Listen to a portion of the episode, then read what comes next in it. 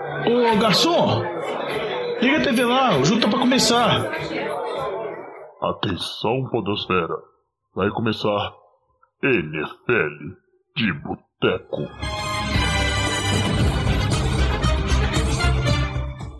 Bem-vindos a mais um NFL de Boteco, seu podcast preferido sobre futebol americano. Eu sou o Thiago de Mello e hoje temos aqui no nosso boteco Diogão Coelhão. Fala, Diogão. Fala, jovem. E aí? Dá pra ver depois da semana 9 que a gente não sabe claramente nada de NFL, né? Porque semana completamente maluca. É, Diogão, nem a gente, nem ninguém, né? Porque até todos os especialistas lá do, da mídia americana também então, foram pegos de surpresa, estão tentando arrumar né, algumas desculpas, né, algumas explicações aí mirabolantes porque aconteceu nessa semana 9. E aí eu sei quem tem explicação melhor é o Vitinho, que está fechando aqui a mesa do boteco com a gente, que com certeza ele tem aí uma teoria exata que vai explicar tudo de bizarro que aconteceu nessa semana, né, Vitinho? Claramente não é que a gente não sabe, é que a gente zica. Entendeu? Essa é a explicação lógica para tudo que está acontecendo. Ah, e essa rodada foi muita zica, viu? Sorte que, por incrível que pareça, ninguém perdeu vida com o Buffalo, né? Porque era uma das pedras cantadas de vitória assim no Survival, mas eu imagino depois, vou até dar uma olhada no site lá da NFL que a gente joga o Survival, imagino que muita gente deve ter perdido com o Buffalo, porque Buffalo e Jacksonville, né, o time de melhor campanha contra uma das piores campanhas, muita surpresa. Mas eu é, quero ver quantas rodadas o Rams vai vai ganhar estando no ranking 1 do nosso Power Rankings. É isso que eu estou guardando. Pois isso, é. Isso o jovem até pode comentar, mas é a maior macumba que tem na NFL. O time que a gente põe na posição 1, semana seguinte leva a lambada, né? Vamos ver quem que vai ser agora. Não tem jeito, cara. É, chega, chega a ser vergonhoso, né? Constrangedor. Ô, é garçom! Só, é só a gente subir alguém pro, pra esse primeiro ranking aí que a gente tem esse problema, a pessoa, o time vai lá e desaponta. E por falar em survival, né, esse ano que está mais imprevisível, os times são sacos de pancada ganhando vez ou outra, tá bem diferente da temporada passada, a gente já tá aí com menos de 10 pessoas que não perderam nenhuma vida ainda. Então vamos ver, né, talvez vai acabar antes da hora aí esse survival até entre os nossos ouvintes. A gente vai acompanhando. Como vocês puderam perceber, o programa de hoje vai ser sobre essa rodada bizarra, sobre as entregadas de paçocas, sobre os resultados inesperados. Antes de começar, só vou pedir pro Diogão, né, falar para todo mundo como é que vocês podem fazer para apoiar o NFL de Boteco, entrar em contato, mandar mensagem com a gente e muito mais. É, para poder, pode acompanhar nossas redes sociais, sempre arroba NFL de Boteco, Boteco com U, que é o jeito mineiro, que a, gente, que a gente brinca que é o jeito certo de se inscrever. Pode mandar mensagem pra gente no Facebook, no Twitter, no Instagram, Pode mandar também um e-mail para a gente no nfldeboteco.gmail.com e acompanhar nas redes sociais, interagir, ver o nosso Power Ranking da Maldição. E se jogar o Fantasy, também eh, escutar o Fantasy de Boteco, nosso podcast que a gente grava toda semana, o podcast já saiu dessa semana. Então escuta lá que vai ter algumas dicas sempre bem interessantes. Muitas vezes a gente erra, principalmente nessas rodadas completamente malucas. É isso aí. Então vamos aproveitar, antes de chegar né, de falar das bizarrices, Vamos só fazer aquele giro de notícias de sempre, assim, bem bacana. Breaking News. E para começar o nosso giro de notícias, aí eu vou chamar porque o boteco, a gente quando fala bem do time dá tudo errado, mas aqui quando a gente fala mal, a gente acerta bastante, que aí é o caso do Raiders, o Vitinho tá aqui falando semana após semana que não dá para confiar, que esse time vai entregar. E eles estão cada vez andando mais. E aí agora, Vitinho? Vai dar certo? Finalmente o Raiders acabou, vai entregar a paçoca ou não? Com esses problemas que aconteceram aí, ainda assim o time tem chance. O que, que você está esperando do Raiders agora? É um time que acabou de perder para o Giants, né? Para começo de conversa. Então a gente já coloca muitas dúvidas na qualidade do time, a exemplo, por exemplo, do Carolina Panthers, né? Então, é, assim, é difícil acreditar que um time que está tendo um, um, um, uma situação fora de campo tão conturbada e de longe é o time que está tendo a, a, a, a, parte de fora do, das, das quatro linhas mais conturbada, né? Se a gente pensar que já tivemos a situação do Joe Gruden, que já, que já saiu. Essa semana a gente teve é, os dois piques de primeira rodada do ano passado sendo dispensados, né? O, o Henry Huggs é, enfrentando cinquenta e tantos anos de, de cadeia aí depois de, de ser pego dirigindo alcoolizado e, e matando uma, uma, uma pessoa, né? É, e agora o, o Darmo Arnett, o cornerback, é, foi dispensado depois de sair um vídeo dele é, ameaçando uma pessoa de morte, né? É, exibindo armas de, de fogo, várias delas inclusive, é, e ameaçando a pessoa de morte, o, o Raiders é, rapidamente dispensou o jogador, mas que mostra pelo menos uma, um, uma diretriz que o time está tendo, né, de é, acabar com, tentar se livrar dessa, dessa imagem ruim que está que tá se construindo em volta do time, é, porque, cara, é complicado, é, é bad press após bad press, é só questionamento de imprensa, e isso pega muito mal para a imagem do time. É, então, e, e assim, a gente viu a semana que perdendo do Giants uma vitória que o Giants estava sem, sem o Barkley, o Golladay baqueado também, o time do Giants está bem desfalcado, principalmente no ataque, e ainda assim é uma atuação bem ruim do, do, do Carr. Então, assim, óbvio, vai chegar uma hora que essas questões elas, elas começam a afetar o dentro de campo, mas com certeza o maior problema aí é, é, é que, na verdade, é um time irregular. A gente sabe que a produção desse ataque é uma produção irregular. É, a defesa tem suas deficiências, tem um bom pass rush, mas uma secundária muito fraca. É, sim, vai ter altos e baixos na temporada. Eu não acho que é um time. Pode, pode vir até chegar aos playoffs, eu acho difícil por causa da divisão que tá. Mas ainda assim não é um time contender, na minha opinião, longe disso. E a gente viu o porquê nessa semana. É, eu concordo que o Vitinho joga numa divisão que está totalmente embolada, a gente nem sabe, né? Porque Kansas City tá venceu as últimas duas partidas, a gente vai até falar, mas não está passando confiança nenhuma. E o que eu acho que a situação do Raiders em campo mesmo é que dessa vez o Derek Carr não conseguiu carregar o time, porque ele vinha sendo o principal jogador do time, vinha jogando bem. Nesse jogo ele teve uma partida ruim, consequentemente o time perdeu para um adversário fraco, assim. Então, quando suas expectativas ficam todas focadas assim, ah, não, o Derek Carr tem que salvar o meu time, ele tem que carregar o meu time, a gente sabe que isso é complicado, mas o Carr vem jogando bem, ele não é um QB desse nível, assim, desse patamar. Então, acaba com a temporada do Raiders, que começou promissora, teve episódio de John Gruden, agora teve esse episódio relacionado aos jogadores, tem vários questionamentos com pique de draft, então o general manager já também tá na corda bamba. Vamos ver como que vai ser esse time no futuro, mas igual o Vitinho falou, vai vencer alguns jogos, vai engrossar contra alguns times complicados, mas também vai ter algumas derrotas decepcionantes, como dessa semana para o Giants. É, e teve uma expectativa aí nessa trade deadline de uma possível troca pelo Adel, depois o Adel foi dispensado, criou-se uma expectativa, acabou que eles foram lá, buscar o Deshaun Jackson, vão dar um salário ali de um milhão até o fim da temporada, vai ser um cara para compor, é, executar o papel que o Henry Huggs tinha no time, né, nesse ataque, é, para ver se dá algum dinamismo, se estica um pouco o campo, mas igual eu falei, não é um time que eu confio, um ataque que infelizmente, né, a situação do Hugs jogou a vida fora, jogou a carreira fora, é, era uma esperança de evolução, era a esperança de ser a segunda arma ofensiva desse, desse, jogo, desse ataque aéreo.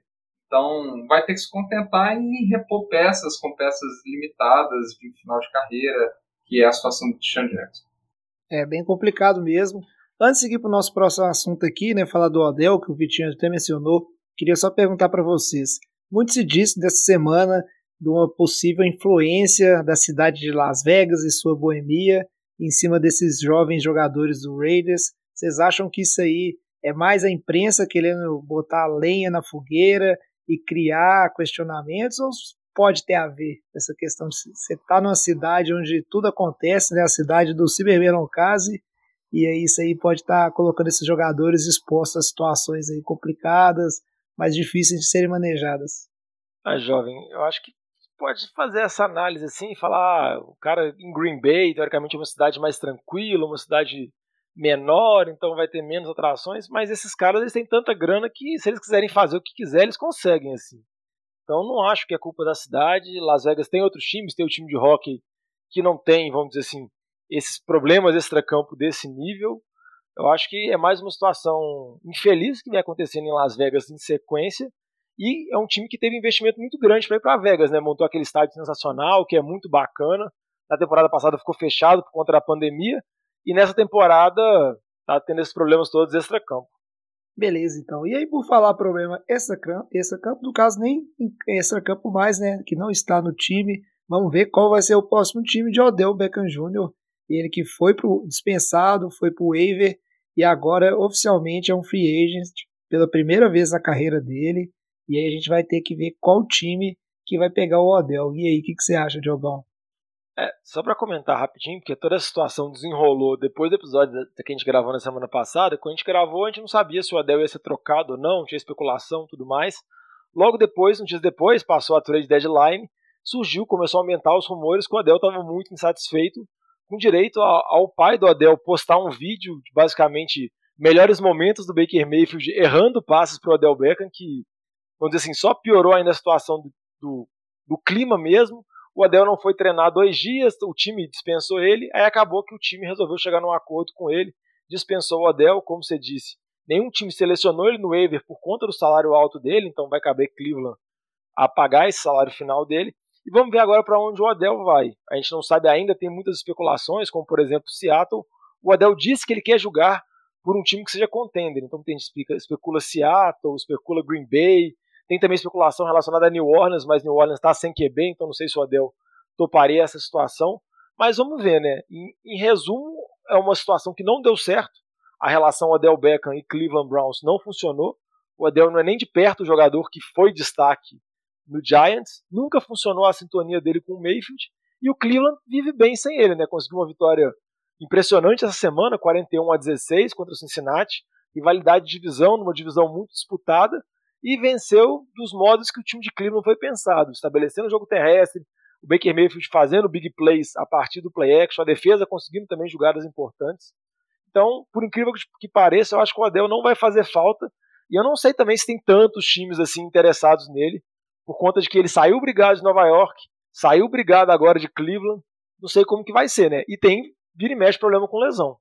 E quer sentar na janelinha também, né? Porque esse papo de ah, eu quero ir para um time que seja contender é um pouco é um pouco ambíguo, né? Igual você falou, ele saiu brigado, deu problema nas equipes em que passou, só que ao mesmo tempo o, o que se espera do Odell é ser um wide receiver 1 e vamos combinar que a maioria dos contenders aí já tem seu wide receiver 1, né? Então que, como é que seria essa questão do Odell ir para um time contender para ser um papel coadjuvante, vamos dizer assim, né? Dos times especulados aí, por exemplo, se ele fosse parar do Seattle Seahawks, ele, sinceramente, para mim seria o wide receiver 3 no máximo. Não acho que ele assumiria um papel mais relevante que o Lockett e o, e o Metcalf, por exemplo. E aí ele ia ficar contente com isso, ia ficar de boa, igual o Antônio Brown ficou quando foi lá pro, pro só que ficou depois de tomar um chá de cadeira aí de mais de ano, né? Por conta das confusões que ele arrumou. E fica contente também quando ganha, né? É um parâmetro que tem que levar em consideração. Se quando começa a perder, que começa a criar o rebuliço. Obviamente, quando você estiver escutando o podcast, talvez já tenha alguma definição, né? Porque o Adel agora é free agent e eu não acho que vai demorar muito para assinar com o time, não. Realmente não tenho nenhuma aposta. Vamos ver para onde que ele vai ir.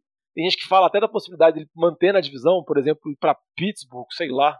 Não tenho a menor ideia que se passa na cabeça do Adel. Mas eu só fico meio triste porque era um jogador que tinha muita expectativa, surgiu muito bem na NFL mas os últimos anos dele foram realmente bem decepcionantes. É, vamos acompanhando essa situação do Odell, vamos ver se ele vai fazer diferença do time aí que, que ele for jogar. E a gente, obviamente, vai noticiar aqui no NFL de Boteco. Para fechar esse bloco de notícias, que aí essa semana vocês estão vendo que foi, é só bomba atrás de bomba, né? Vamos com a pior das bombas. E, tudo da semana passada, né? Tudo estourou depois que a gente gravou o podcast. A gente gravou o podcast na terça, aí saiu o Odell na quarta, aí na quinta aconteceu o negócio do Hugs, aí sexta estourou o que você vai falar agora do Rodgers, foi tudo em sequência. Pois é. E aí, bom, o Aaron Rodgers, acho que se você escuta NFL de Boteco, muito provavelmente você escutou sobre esse assunto, foi uma das coisas mais comentadas.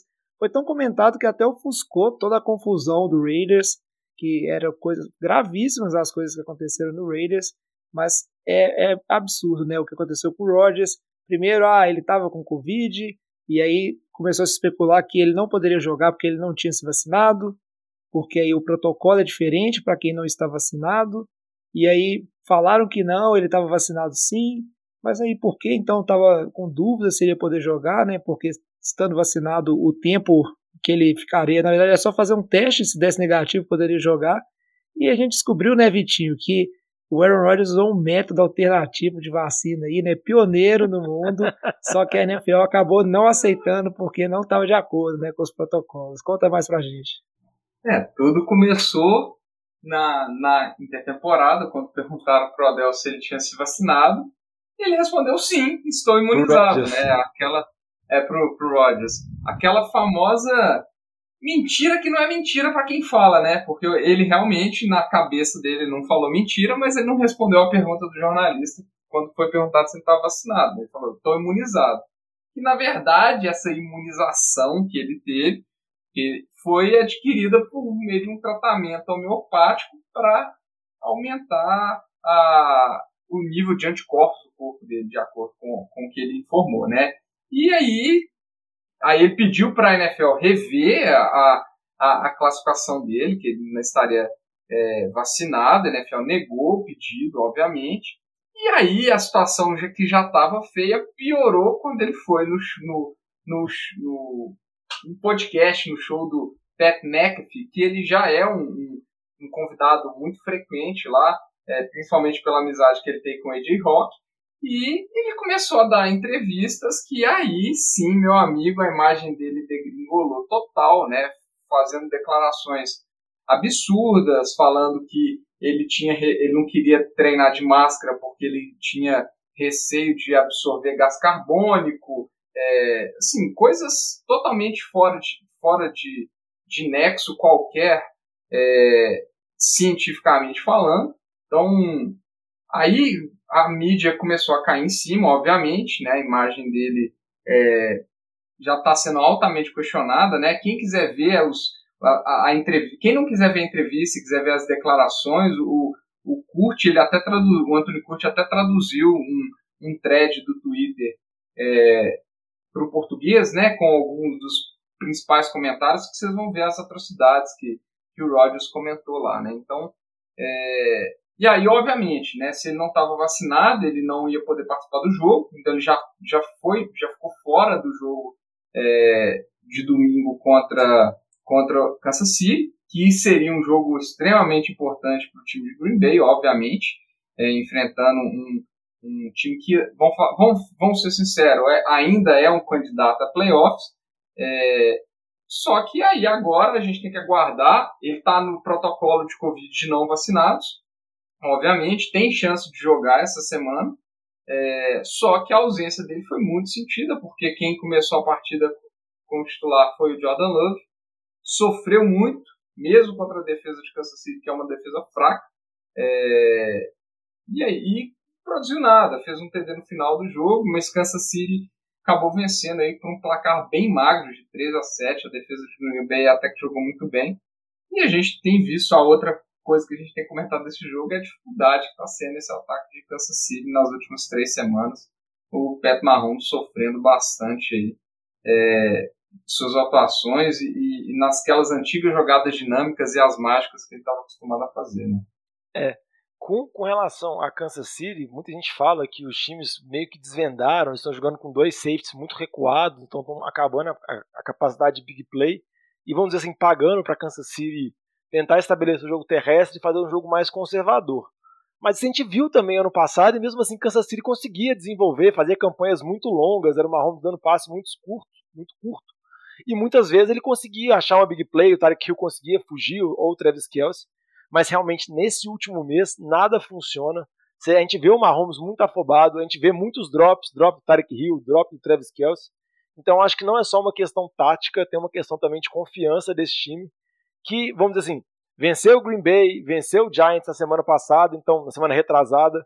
Tá indo sim, tá conseguindo se recuperar na divisão, que ainda tá muito parelha, muito complicado, todos os times com campanha acima de 50%, mas não passa confiança nenhuma, a gente tem que ver se em algum momento vai virar a chavinha e vai voltar a ser Kansas City de dois, três anos anteriores.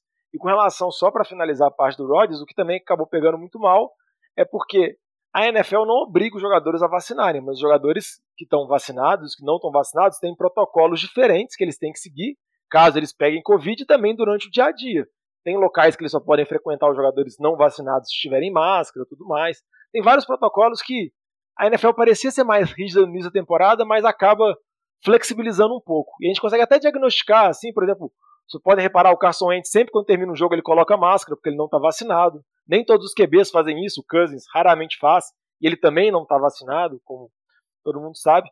Mas acontece que o Rodgers não estava seguindo nenhum desses protocolos. Ele estava, vamos dizer assim, se supondo que estava completamente vacinado e Green Bay meio que estava fazendo vistas grossas para isso e deixando tocar, deixando tocar. O problema que foi que ele pegou Covid, afinal estamos numa pandemia, né? Isso pode acontecer. O Nick Chubb, running back de Cleveland, que está vacinado, pegou, então a vacina não garante, a gente sabe que a proteção da vacina é uma outra ideia, é uma proteção coletiva. Então você pode pegar a doença, mas ela vai te vai garantir a sua imunidade, vai fazer que você tenha menos sintomas e corra menos riscos, além de proteger todo mundo no seu entorno, mas o Rodgers pegou e, consequentemente, está fora. Né? Deve voltar para essa semana, mas ele deve só conseguir treinar na sexta ou talvez no sábado. Mas é uma situação assim bem vexatória e a gente pode falar assim com uma certa tranquilidade que custou uma vitória. Se o Rodgers estivesse em campo contra Kansas City, provavelmente Green Bay teria vencido e ainda manteria a seed número 1, que teria nos playoffs da AFC, da NFC, perdão. Então, vamos ver como que vai ser. E realmente o Rodgers, depois daquela novela toda nessa temporada, voltou a arrumar uma outra novela agora por conta de Covid. É, só para complementar a última tenha... questãozinha, é, pegou ainda pior essa situação, porque no, no, no, Halloween, né, ele teve imagens dele em festa, fantasiado de John Wick, e sem máscara, obviamente. Então, assim, acaba pegando muito mal para uma, uma pessoa que não está vacinada, que, pô, o cara é um atleta, uma figura, uma, uma figura pública, é, e o cara ter atitudes desse tipo. E, igual o Diogo falou, ele não estava seguindo protocolos da NFL porque todo mundo estava querendo ou não, todo mundo acreditava que ele estava vacinado, né? E, e, e aí, assim, o fato dele ter respondido a pergunta lá no off-season, quando ele foi perguntado se ele estava vacinado. Ele deu aquela resposta fake ali, é, para escapar da pergunta que foi feita, acaba pegando muito mal pro, pro Rodgers e pra imagem dele. Eu acho que isso aí foi o pior de tudo, né? É, eu ia falar que eu espero é que tenha mais novela agora que o Aaron Rodgers aí entrou para a turma dos fanfarrões da NFL, né? O cara resolveu ter essa crise de meia-idade aí, essa altura do, da carreira dele. Então tomara que tenha muita novela, muita confusão pro lado dele, que aí pelo menos a gente vai se divertindo vendo aí. Porque, né, fica triste só o torcedor de Green Bay nesse momento. Agora chega de notícias, vamos então pro nosso bloco principal de hoje, pra gente conversar, né, do, das entregadas dos jogos que não fizeram sentido nenhum. Ô Fábio Júnior, traz aquela porçãozinha de batata frita e uma cerveja gelada pra nós. E aí vamos começar logo aqui pelo mais surpreendente de todos, né? O Diogão até brincou no início do programa, que é impressionante como é que ninguém perdeu vida com o Buffalo Bills nessa rodada, porque perder para o Jacksonville Jaguars foi 9 a 6 o jogo. É, é impensável, cara. nas casas de aposta aí a vantagem era enorme, né, que era dada para o Buffalo Bills vencer essa partida. E eu não estou acreditando até agora com isso que aconteceu. Fora o vírus do Patrick Mahomes aí que está passando, né? Que o Josh Allen fez uma jogadinha clássica, que tá virando clássica do Mahomes nessa temporada, né? Que é dar passe todo torto caindo e prejudicar o time. Mas aí explica aí pra gente, Jogão, o que, que aconteceu nessa partida? A defesa do Jaguars que evoluiu muito ou não, foi um apagão completo pelo lado do Bills, que chegou na red zone só uma vez no jogo, não é, não é possível isso, né? Marcasse um TDzinho, o Jaguars não teria capacidade de fazer nada nesse jogo, porque nove pontos também não é grande coisa, né? Ô, jovem, aconteceu o esperado de que o Josh Allen dominou o jogo completamente. Mas foi o outro Josh Allen, não foi o Josh Allen QB de Buffalo, que é um dos favoritos para ser MVP e tudo mais, que é o, o protegido do Lamba. Foi o Josh Allen, o edge rusher de Jacksonville, que conseguiu forçar um fumble, conseguiu recuperar um fumble, conseguiu ter uma interceptação. Então vamos dizer assim, um Josh Allen dominou o outro Josh Allen e o ataque de Buffalo sofreu muito. Igual você comentou, chegou uma, uma vez na red zone só, o ataque terrestre não funcionou, o Zach Moss saiu machucado para variar, mas não deu certo, assim, o Cole Beasley acho que teve 11 recepções para tipo, 30 jardas, uma coisa totalmente ridícula, porque eram só passezinhos curtos, porque Buffalo não conseguia fazer nada, e Jacksonville, aos trancos e barrancos, com direito ao Trevor Lawrence sair uma parte da partida porque estava machucado, e depois retornar, conseguiu ir fazendo os pontinhos, os field golzinhos assim, quando conseguia roubar a bola, porque nem conduzir muito assim campanhas longas Jacksonville conseguiu, mas no final das contas buscou a primeira vitória de Jacksonville em território americano há muito tempo. E Jacksonville estava naquela seca desde a semana 1 da temporada passada. Conseguiu vencer lá em Londres, mas para vencer em casa tinha um tempo, um jejum assim muito, muito grande. E deu para ver a alegria do Urban Meyer assim, porque dependendo de uma vitória dessa, pode salvar a, a temporada dele, pode salvar, vamos dizer assim, o futuro dele no Jaguars. Mas vamos ver como vai ser, né? Buffalo fica um pouco preocupado porque o time já oscilou ao longo da temporada, mas eu acho que não é nada tão preocupante assim. Não, e só para complementar o que o Diogão falou, né? A gente comentou que o Mahomes é, é, ele teve dificuldades de, de jogar em cima daquele cover two, né? Com os dois safeties jogando mais recuados, cortando as big plays. E Jacksonville fez muito parecido com, com contra o Buffalo e, e cortou essa opção é, do Josh Allen QB.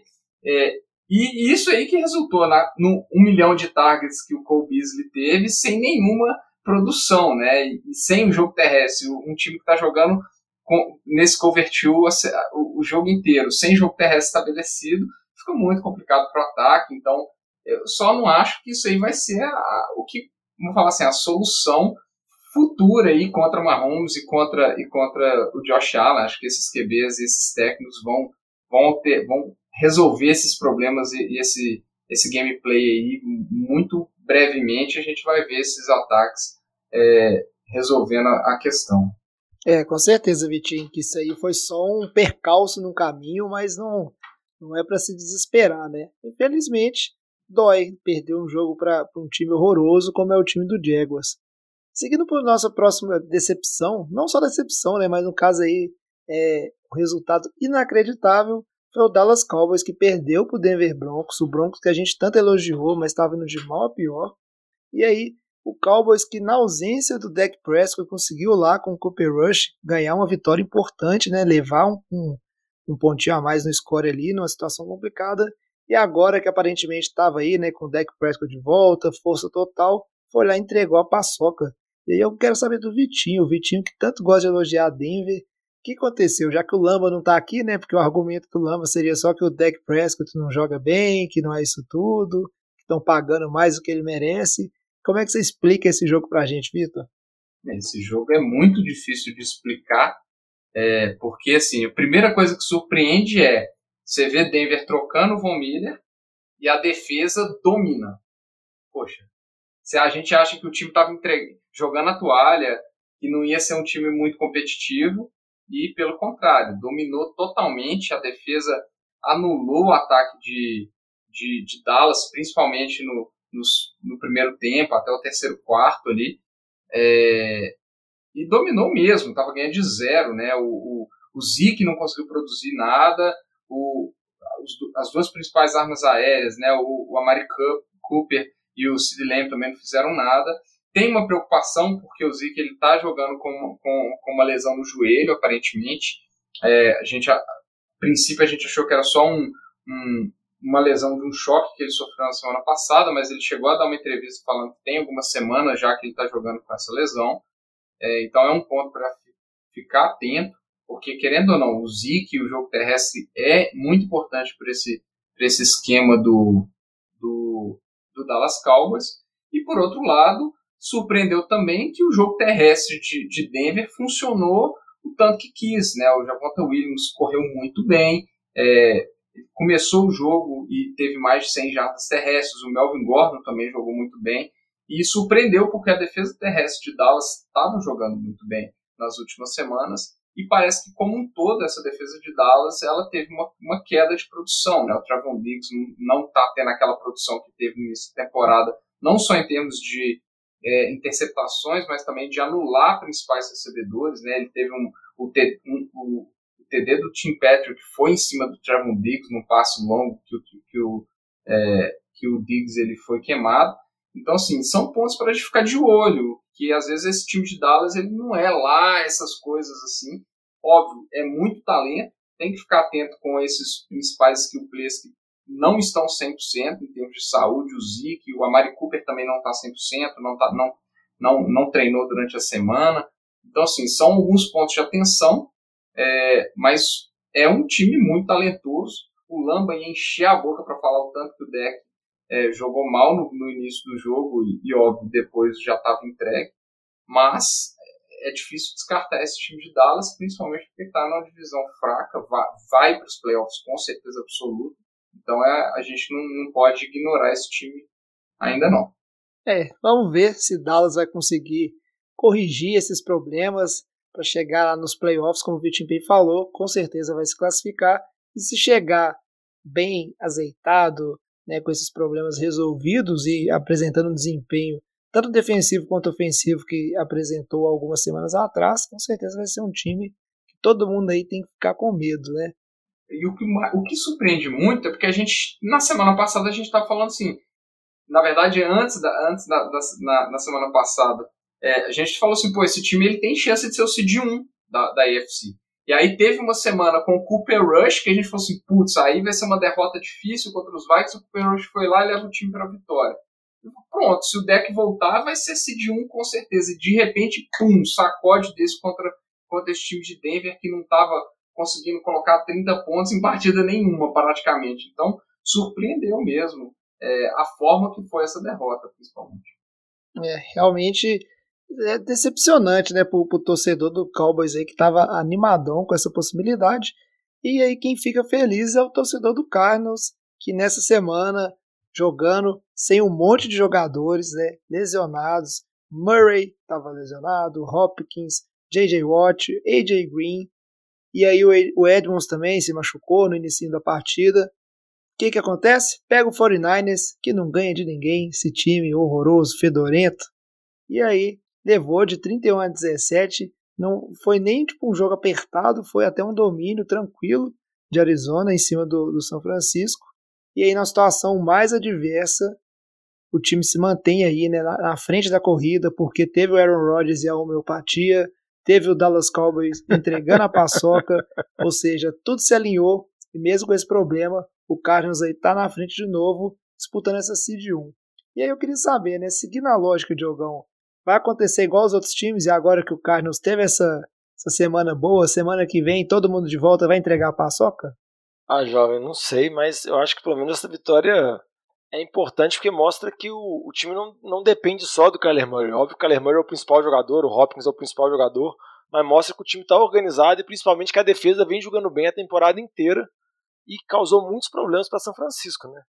Então foi uma vitória, você pode olhar o placar 31 a 17, só duas posses de diferença, mas na verdade a vitória foi mais larga, assim, o time dominou de, o, o jogo do começo ao fim, assim, James Conner tem uma temporada absurda que acho que o torcedor mais otimista de Arizona poderia prever ele ter com 11 TDs na temporada. Então é realmente algo bem expressivo. E com relação a São Francisco, ficam os questionamentos, porque o time está com lesão, tem problemas, mas a temporada é muito decepcionante. Né? Acho que o time perdeu todos os jogos em casa. Se eu não me engano, perdeu 10 dos últimos 11 em casa, ou 11 dos últimos 12, então é uma sequência de derrotas em casa horrível e faz, nossa, o time, se o time tivesse a campanha no estádio lá que fica em Santa Clara, né, nem em São Francisco fica, volta pro estádio antigo, volta lá para lá porque tem condição não. A, a campanha é, é péssima e fica na expectativa de se continuar assim, desse jeito, num hino, se algum momento o Trey Lance vai assumir para ver se pode desenvolver e tudo mais, porque é o QB do futuro, né? A gente sabe que o Jimmy Garoppolo provavelmente na temporada que vem vai ser mandado para algum time, vai ter alguma movimentação então a gente fica nessa expectativa para ver se vai acontecer alguma coisa. Mas Arizona, de novo, volta ao posto, ainda mais com a derrota do Rams. É, que a gente vai falar na sequência, mas, Jogão, eu fui conferir. Essa semana 10, o Cardinals joga contra o Carolina Panthers. Olha que jogo bom de entregar aí, ó, para manter a, a tradição. O rebound do Sam Darnold. Vamos, vamos aguardando, né? Sobre ou, o 49ers. Ou, ou pedir o Walker, né? Porque se souber o Sam Darnold nem vai pro jogo. É, ou no banco ou machucado. Também. Tem duas opções. Agora, o só para não passar batido, né, falar do 49ers, eu concordo com o que você falou. Acho que o clima do time já, já nem é de arrumar desculpa ou falar sobre lesões, é mais discutir qual que é o caminho desse time daqui para frente, porque é, você não pode falar que foi um jogo aqui, né? O Kiro estava jogando, o Divo Samuel estava bem como, como sempre, até o Ayuk teve boas jogadas, e ainda assim o que você viu foi um time que tanto sofreu com passe e tem uma secundária horrorosa, sendo massacrado no jogo corrido do Cardinals. e aí o ataque também não conseguindo produzir direito. Então, acho que é tempo de revisão. E quem sabe, né? Essa comissão técnica vai começar a se sentir pressionada e vai querer investir aí no Trey Lance para manter-se na posição aí, né? Ter uma perspectiva de futuro.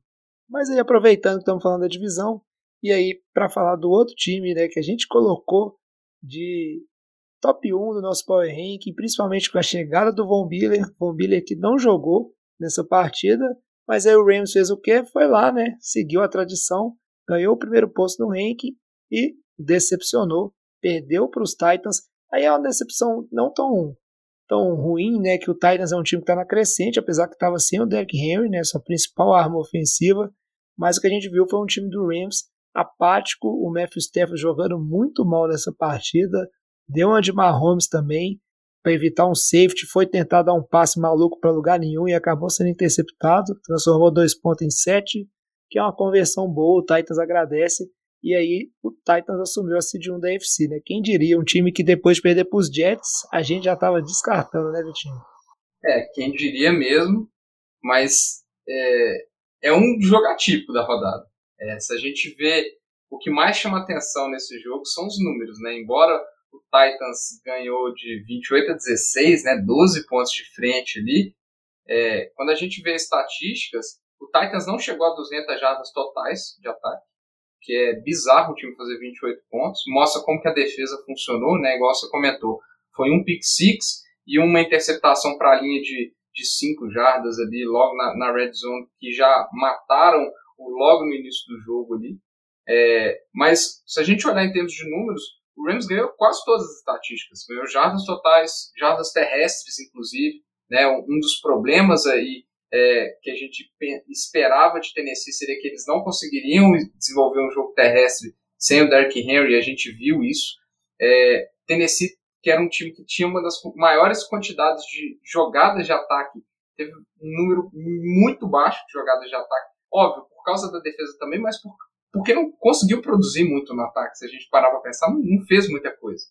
É, só que quando a gente olha estatísticas de, de sacks, de turnovers e principalmente estatística de faltas que o Rams fez, algumas delas discutíveis, inclusive, convenhamos, como está sendo em todas as partidas do NFL, é, o Rams acabou entregando, né? A qualquer chance de, de, de virada, de, de, de correr atrás desse placar que foi feito ali no segundo quarto, né? O dos 28 pontos foram 21 no, no, no segundo quarto, e só no finalzinho do jogo, depois que teve um, um TD do Adrian Peterson, que não fez absolutamente nada durante o jogo, é, o time do Rams não teve as chances de, de avançar a bola, de virar esse placar, porque a defesa muitas vezes estava entregando em faltas. Né? Então isso aí prejudicou muito o time é, mostrou um lado, um lado perigoso é, desse time, que é o, a, a, quando ba, baixa o espírito do Carson Wentz no Matthew Stafford, né? Fazendo, querendo salvar o jogo e fazendo desastres. É, então, assim, eu, sinceramente, não é um, um, uma, uma vitória que me empolga para o Titans. Pelo contrário, fiquei muito decepcionado é, com o ataque que é, é decepcionado assim, porque, embora era o que eu esperava, é um ataque que não consegue produzir muito. É, vai, Titans vai sofrer para pôr o Tannehill passando a bola. Ele vai ter que passar a bola quando precisar jogar, porque o jogo terrestre não funciona. O Adrian teve duas jardas por carregada, cara. É um absurdo isso. É, então, assim, não vai ser um ataque que, que vai funcionar, na minha opinião. Vai ter muita dificuldade. E eu ainda acho o Rams um time é, com muito potencial, só tem que proteger a bola. Se proteger a bola, esse time, se não tiver turnovers, esse time vai, vai, ser, vai ser muito difícil bater esse time do Rams. E a gente viu por quê. É, o que eu só queria destacar aqui, que eu acho que vale a pena falar, que o time já elogiou, mas é a defesa de Tennessee, porque vem numa sequência muito boa de jogos. assim. Se você pegar nos últimos quatro, quatro adversários, enfrentou Buffalo, Kansas City, Indianapolis e o Rams. Buffalo praticamente conseguiu segurar o, o jogo boa parte no último quarto que conseguiu a virada, Buffalo não fez ponto. Kansas City anulou o ataque de Kansas City completamente. Indianápolis foi uma partida mais disputada, mas a defesa conseguiu fazer muitas big plays a ponto de recuperar, conseguir colocar pontuação, teve pick six. E contra o Rams, como o Vitinho já falou, a vitória foi por conta da defesa, então a defesa vem jogando muito bem. E nas últimas temporadas era sempre o calcanhar de Aquiles do time. Era uma defesa geralmente muito fraca, muito frágil, e o ataque tinha que sobressair com o Derrick Henry e com o trabalhando no play action com o A.J. Brown. Então, como a gente já viu, o ataque terrestre vai ficar fragilizado. Eu acho que o Tennessee até tentou só simplesmente pegar o Adrian Peterson no início do jogo, colocar lá para tentar, ah, vamos manter nosso plano de jogo, vamos só trocar o running back. Não deu certo, vamos ver o que vai acontecer para as próximas semanas. Mas a defesa, jogando no nível que está, é uma notícia boa porque realmente está jogando nesse nível altíssimo. Não acho que vai conseguir manter, mas pelo menos é uma melhora bem considerável do que a gente já tinha visto em temporadas anteriores. E Tennessee vai conseguindo abrir vantagem, né? Enquanto o Buffalo está tropeçando, na divisão lá na AFC Norte está muito parelho, Tennessee vai ganhando, vai abrindo vantagem, ainda pega Jacksonville, pega Houston, tem os adversários relativamente fracos. Pode até sonhar com a seed número 1, um, que era uma coisa que ninguém apostaria, ainda mais depois da lesão do Henry, mas vale a pena ficar de olho. É isso, só para dar um destaque pessoal ali, um, individual, o destaque para o Kevin Byard, né, o, o defensive back de, dos Titans, que está jogando muito bem, é um pro bowler, é, e está ali em segundo, empatado com, com o JC Jackson do, dos Patriots em, em interceptações, né, o primeiro é o Travon Diggs com sete, mas ele, os dois já têm cinco interceptações na temporada, e ele que fez o pick six em cima do, do Stafford, né, está jogando muito bem o Bayern. É, a gente vai acompanhando aí esse time do Titans que é no mínimo perigoso, não pode ser subestimado por nenhum adversário e nenhum time que vai para os playoffs dentro da AFC. Agora, vamos seguir aqui para falar do jogo NFL de boteco da rodada que a gente selecionou para vocês. Pittsburgh Steelers e Chicago Bears. Poderia ser Ravens e Vikings, mas aí vamos nesse jogo que foi além da expectativa. Todo mundo achava que seria pouco ponto. E ainda teve aí né, o Cairon da massa, que faz tempo a gente não fala dele. E tem o um ponto principal, né? O Vikings entregar paçoca não está sendo surpresa nenhuma nessa temporada, então a ideia é fazer surpresas, né? A pauta é de surpresas e resultados inesperados, né, João? É, é isso aí, Vitinho. E, e, o Lamar Jackson ter que conseguir viradas utilizando o braço, dando passe também, não é nenhuma surpresa nessa temporada também, porque o time de Baltimore está bem diferente, não tem aquela defesa tão forte, mas não é o jogo NFL do Boteco da rodada. NFL de Boteco Game of the Week.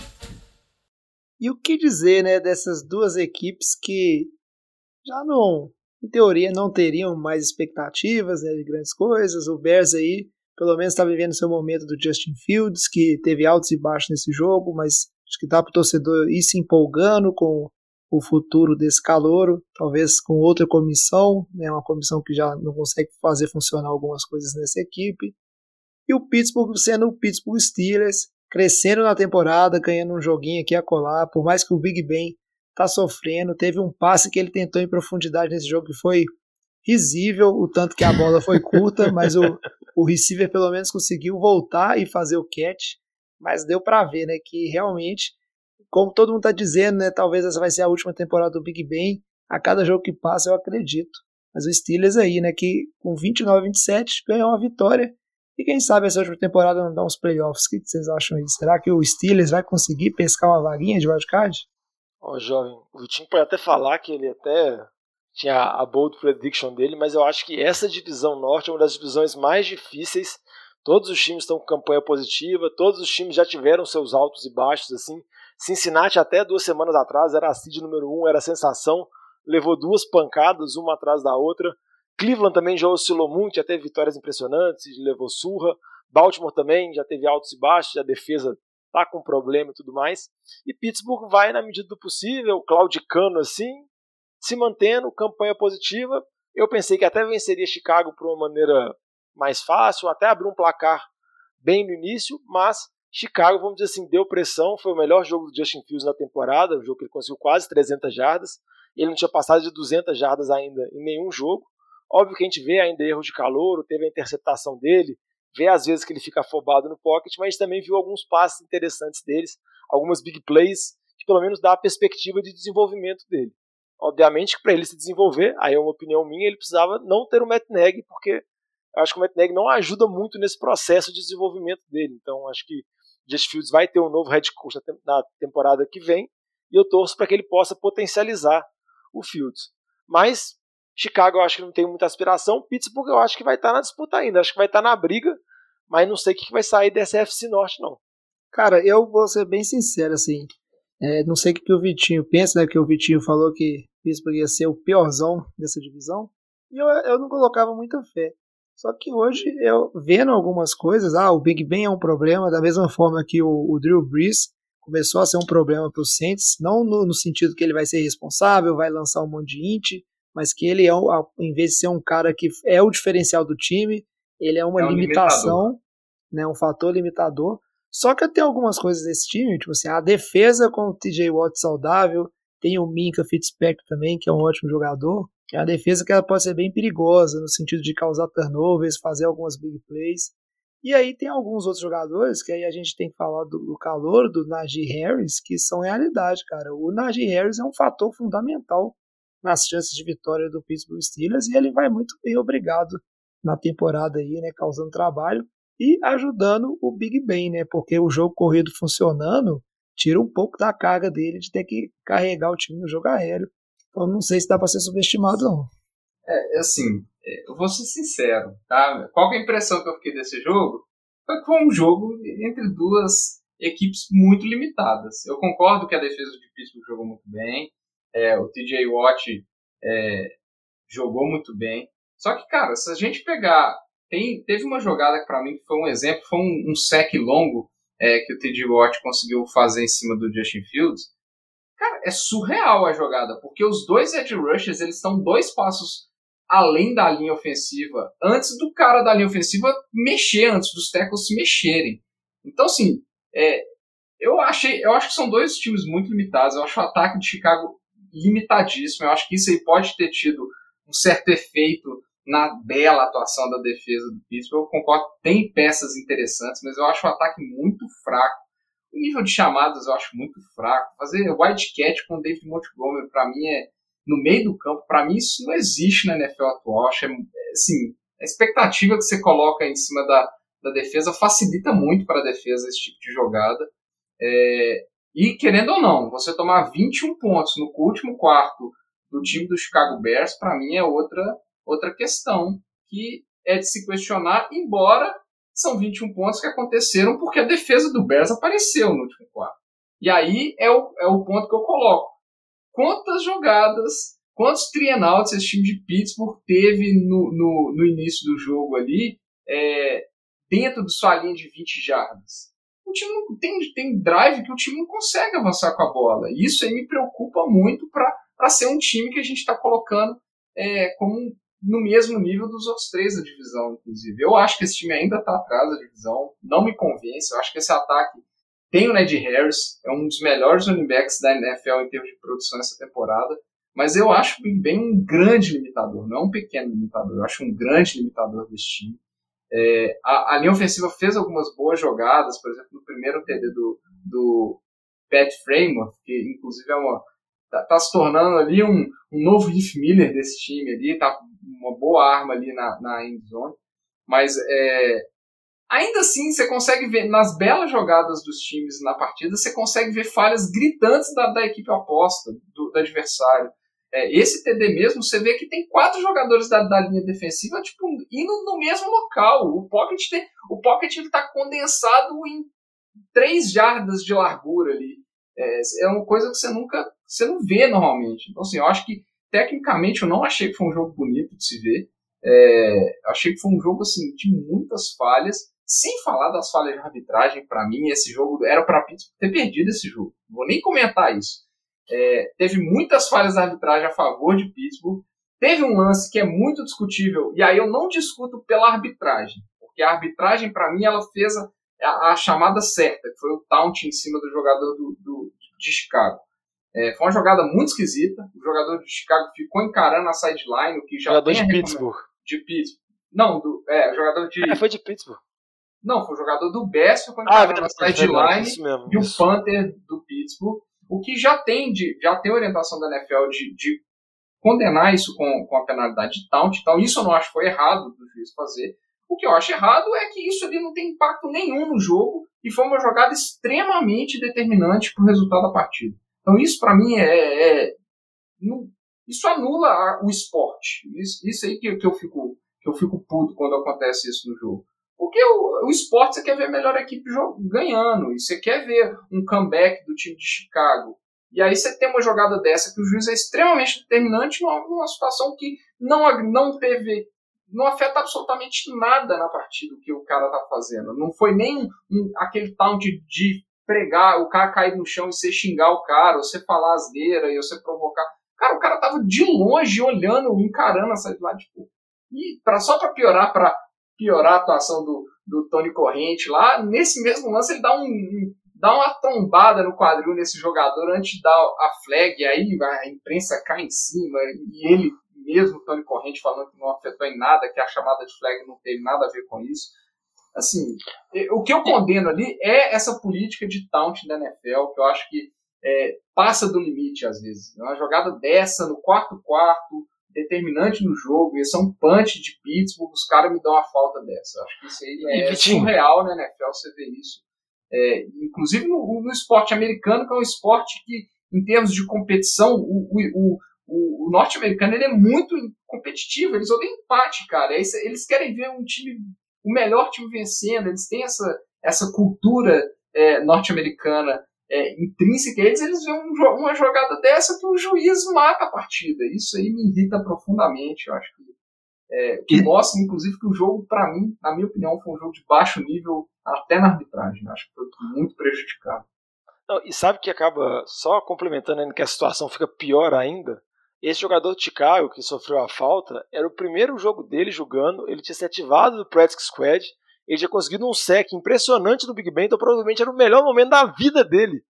Ele estava muito feliz, ele deu um, um, chute giratório na comemoração, aí obviamente ele falou alguma coisa pro Panther, que o juiz estava ali perto e ficou encarando a sideline, mas tipo assim, você vê que depois, é, a, a cara de tristeza dele, véio, a cara de tipo, frustração dele, tipo assim, é a primeira vez que eu tô jogando na minha vida, tive a oportunidade de conseguir, e a jogada que eu fiz, que é mais importante, que às vezes podia garantir ele treinar mais um tempo, ganhar um contrato às vezes, não, deu errado, tomou a falta.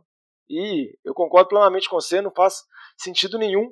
Me lembra aquele período da NFL, um pouco tempo atrás, onde qualquer comemoração era falta também. Onde qualquer coisa que o cara fazia na comemoração de TD era falta, mas pelo menos essa falta não interferia no jogo. Essa falta de Taunton interfere porque deu a primeira descida para Pittsburgh e mudou o rumo do jogo. É dureza, sempre duro quando a arbitragem influencia o resultado. E só, só o último comentário, eu juro que vai ser o último comentário eu não vou mandar o Matt Neg para aquele lugar, porque, pelo amor de Deus, última jogada do jogo, tentar um futebol de 65 jatos com o Caio Santos é brincadeira. Né? Vamos, convenhamos, faz um Hail Mary que sua chance é melhor de, de, de acertar o, de fazer algum ponto, porque a gente sabe que o Caio Santos não tem perna para isso, o chute ficou muito curto, o chute quicou no início da, da endzone, faltou umas boas 15 jardas é, para esse chute passar. É, a gente sabe que ele não tem isso, e só para piorar, né? O Caio Santos que estava com uma sequência de, de 40 field goals seguidos, faltavam 5 field goals para ele bater o recorde da NFL. O Matt Nagy me faz uma chamada dessa que é altamente questionável. É, pelo amor de Deus, né? Só para acabar mesmo com as esperanças do torcedor de Chicago. Triste. É, é dureza. Eu acho que lá pra frente, quando a gente falar dos treinadores que não devem voltar para a temporada que vem, o Neg realmente está um grande candidato por conta dessas decisões e falta de evolução que a gente vê. Agora vamos seguir para o nosso bloco de fechamento, falar um pouquinho de jogos interessantes da semana 10 e também passar o nosso Survivor, né? Ô galera, nós estamos fechando a cozinha, vocês vão querer mais alguma coisa? Então começa pra gente aí, Diogão. Fala um jogo da semana 10, você vai ficar de olho, conta por quê que está interessante. Agora a temporada começa a caminhar, né? Já passamos da metade e aí vai essa perspectiva vai mudando, né? Os jogos importantes, relevantes vão ficando cada vez mais raros, né? Ou são menos, porque tem alguns times aí que vão começar a jogar mais para cumprir tabela do que qualquer outra coisa. Ah, Joia, vou comentar um jogo aqui que a gente até falou da situação que é do time de Green Bay, da possibilidade do retorno do Rodgers, porque provavelmente ele deve jogar e Green Bay enfrenta Seattle e Seattle deve contar com o retorno do Russell Wilson, parece que ele já está liberado para treinar, deve para o jogo. Essa é a possibilidade também do Chris Carson, running back de Seattle, voltar também. E Seattle teve um início de temporada muito ruim, mas o Jenny Smith até conseguiu uma vitória na semana retrasada, né? Porque essa semana o time estava de bye. Então o time ainda está naquela disputa lá, aquelas vagas de wildcard que a gente comentou no último programa, que claramente está em aberto, ainda mais com a derrota que New Orleans teve, também surpreendente para Atlanta. Então eu acho que é um jogo interessante. Russell Wilson versus Aaron Rodgers. Seattle precisando vencer, porque está correndo atrás. Jogando Green Bay contra Green Bay fora de casa, Green Bay jogando em casa. E vamos ver como o Aaron Rodgers vai responder, né? Depois da, da confusão de Covid, homeopatia e tudo mais. É, isso aí eu acho que vai jogar muito. Vamos, vamos ver como é que vai ser esse jogo aí. Tomara que o Wilson esteja de volta e bem. E tomara que o Aaron Rodgers esteja aí, né, com sangue no olho, porque a homeopatia dele foi rejeitada e seja um jogão, porque a gente merece. E você, Vitinho, qual que é o jogo aí que você acha que é importante nessa rodada aí, que vale a pena o pessoal ficar de olho, que você vai ficar de olho, já que você torce pro Eagles, eu torço pro 49ers, e aí a gente não tem muita coisa para torcer para as nossas equipes mais, né? Então a gente tem que ficar tá, tá só difícil, calculando tá o rumo da temporada mesmo. Ah, tem um jogo que eu quero muito ver, porque eu ainda. Cara, eu não consigo imaginar que o Mahomes vai ter uma temporada tão ruim igual ele tá tendo nas últimas semanas. Então eu quero muito ver Kansas City e, e Raiders. É, eu acho que são. Acho que é um jogo que tem, tem potencial para ter um grande placar, um grande placar e muitas pontuações. Acho que são duas defesas com deficiências, mas principalmente porque eu estou muito curioso para ver se o Mahomes vai conseguir dar uma guinada nessa maré de más atuações que ele está tendo. Eu acho que é, eu não consigo entender como um QB é, nível Mahomes, com recordes nas, nas temporadas anteriores, MVP, é, campeão do Super Bowl, como que ele está tendo uma temporada tão aquém do que a gente estava acostumado. Assim, eu acho pouco provável isso ser só uma atuação da, das defesas e fazendo uma coisa que, que é tão trivial, né? Colocar um cover uma marcação de zona com double team no Tarek Hill e no, e o Travis Kelce. Cara, isso é tão trivial, todo mundo fazia isso, não é novidade para ninguém. Não é possível que eles não vão conseguir fazer alguma coisa diferente para escapar desse tipo de marcação. Eu quero, vou ficar bem atento na, na, questão tática desse jogo aí. E querendo ou não, é uma disputa de divisão, a divisão que está muito apertada ainda, todo mundo com chance de, de classificação. Né? Isso aí o Diogo já falou, Vitinho. O negócio era o Semi Watkins. Tirou o Semi Watkins acabou o ataque. É verdade. Cara, mas eu concordo com, com você. O, o Mahomes, ele tá tendo uma sequência de atuações ruins que é coisa tipo nível Sam Darnold, o Zach Wilson. Não, o Zach Wilson não, porque ele é calor ainda, mas é, é só aquela sequência de atuações que fazem a gente acreditar que o QB não tem futuro na NFL quando ele tá ali na sua primeira, segunda temporada. Só que o Mahomes, ninguém vai falar isso, que ele se provou, né, mais do que capaz. Isso tá muito, muito estranho isso aí, tem que ser investigado, porque não é normal uma regressão desse nível aí, e quanto menos né, todo jogo acontecer tantos erros da mesma maneira.